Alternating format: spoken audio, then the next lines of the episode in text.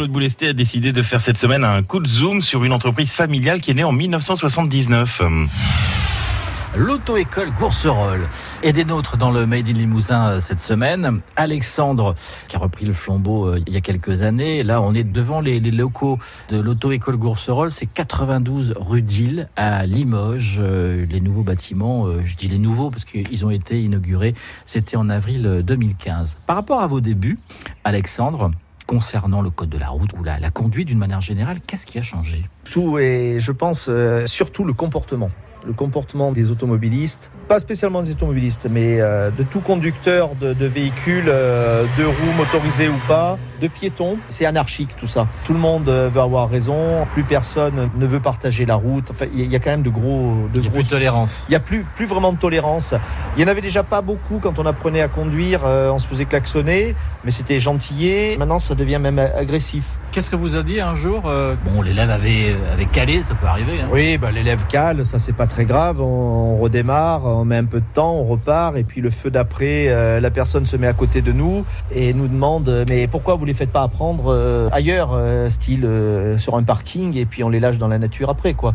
Mais bon, on fait avec. Est-ce que la motivation des élèves, des, des jeunes élèves, est la même qu'à notre époque? Ça fait un bon ancien combattant. Euh, on parle comme des vieux là, mais euh, non non. Oh, c'était pas hier, c'était avant-hier. Non, je, je crois que la motivation est un petit peu différente.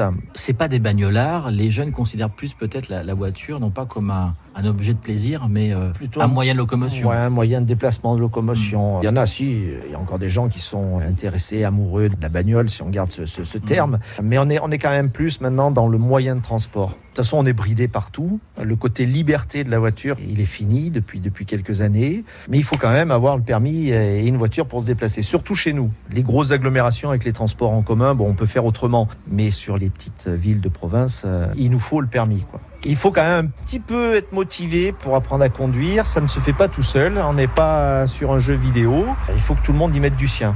Alexandre, vous êtes euh, conducteur, vous êtes également motard. Comment vous sensibilisez les conducteurs, les jeunes conducteurs euh, aux deux roues? Parce que la perception de la route euh, ou de la circulation n'est pas du tout la même?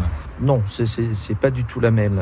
Le deux roues, déjà, on va partir d'un principe de base, c'est que la carrosserie est très fragile. On a beau avoir euh, le blouson, la dorsale, les gants homologués, bien sûr, euh, enfin tout l'équipement nécessaire. Le moindre choc avec un autre véhicule euh, peut être dramatique.